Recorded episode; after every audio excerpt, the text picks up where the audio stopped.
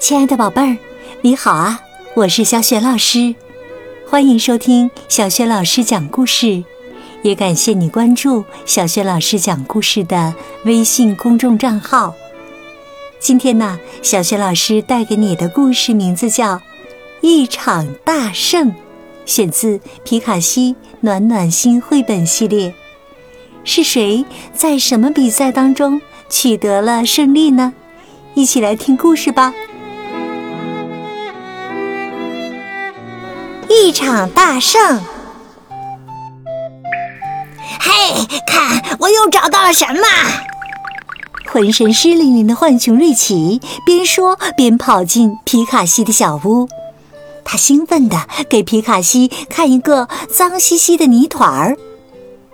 皮卡西从他的蛋糕面团中抬起头来，问：“你是在哪里找到的？”瑞奇抖了抖湿漉漉的身体，答道：“那边河里。”蛋糕都已经烤好了，瑞奇还在擦着他的宝贝呢。他已经看出泥团是什么了，哇，是个完好的足球呢！他高兴地说。棕熊温贝托和长腿兔正好听到了足球，他们有些吃惊呢。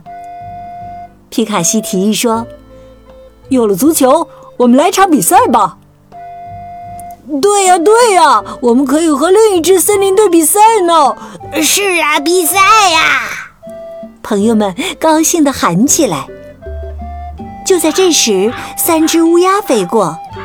长腿兔低声说：“他们一定是灰狐狸派来的间谍。”皮卡西说：“不能因为他们而破坏了我们的欢乐。来，我们准备吧。”翁贝托边搭球门边问：“获胜者奖励什么呀？”瑞奇答道：“当然是奖杯喽！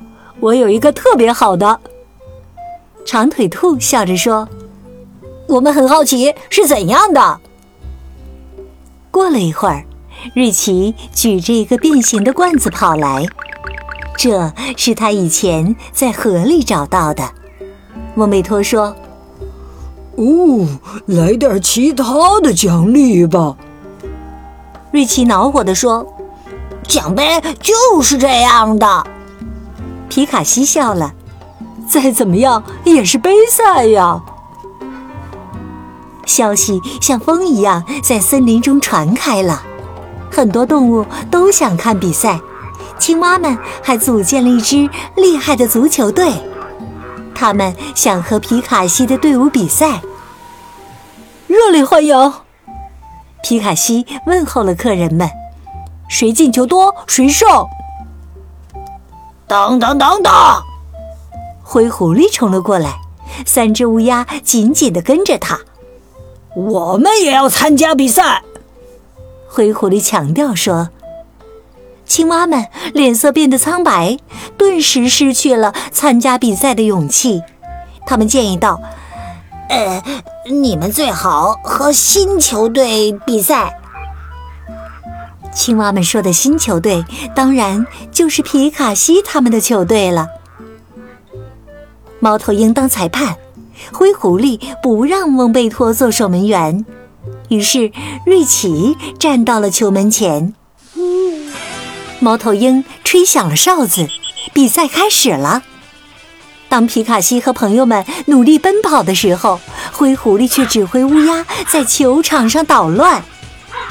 还没一会儿呢，翁贝托就从懒惰的灰狐狸那里抢到了球。他一脚踢给皮卡西，皮卡西传给长腿兔，长腿兔拼命奔跑，速度比乌鸦飞得还快，射入球门。守球门的乌鸦只能对着球干瞪眼。观众们欢呼起来：“哇，太棒了！”这时啊，一只乌鸦用爪子抓起球，它把球带到空中，然后将球直接放进瑞奇手的球门里。灰狐狸坏笑着说：“哈哈，进啦！”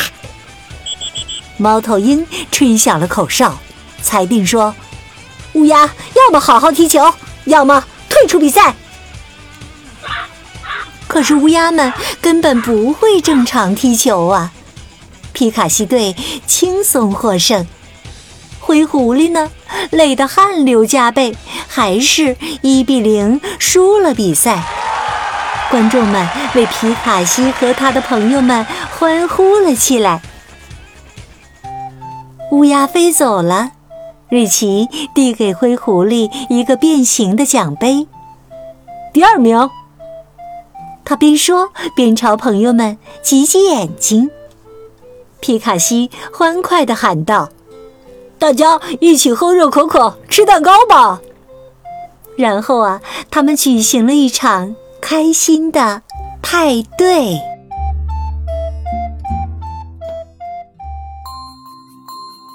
亲爱的宝贝儿，刚刚啊，你听到的是小学老师为你讲的绘本故事《一场大胜》，选自皮卡西暖暖心绘本系列，在学宝优选小程序当中就可以找到这套绘本故事书。今天呢，小学老师给宝贝儿们提的问题是：灰狐狸以多少比分输了比赛呢？如果你知道问题的答案，别忘了通过“小学老师讲故事”微信公众号写留言告诉我哟。也欢迎宝爸宝妈来关注，宝贝儿啊，既可以每天第一时间听到小学老师更新的故事，还可以听到小学语文课文朗读、叫醒节目等很多丰富又实用的音频。通过叫醒节目，宝宝宝妈也可以给宝贝预约生日祝福。只需要提前一周私信小助手就可以预约了，小助手的微信号就在微信平台的页面当中。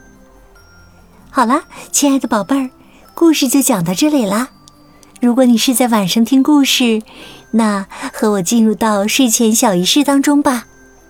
第一步，还是和你身边的人说一声晚安，给他一个温柔的抱抱吧。第二步，盖好小被子。闭上眼睛，也从头到脚放松你的身体。祝你今晚睡得香甜，宝贝儿。明天的小学老师讲故事当中，我们再见，晚安。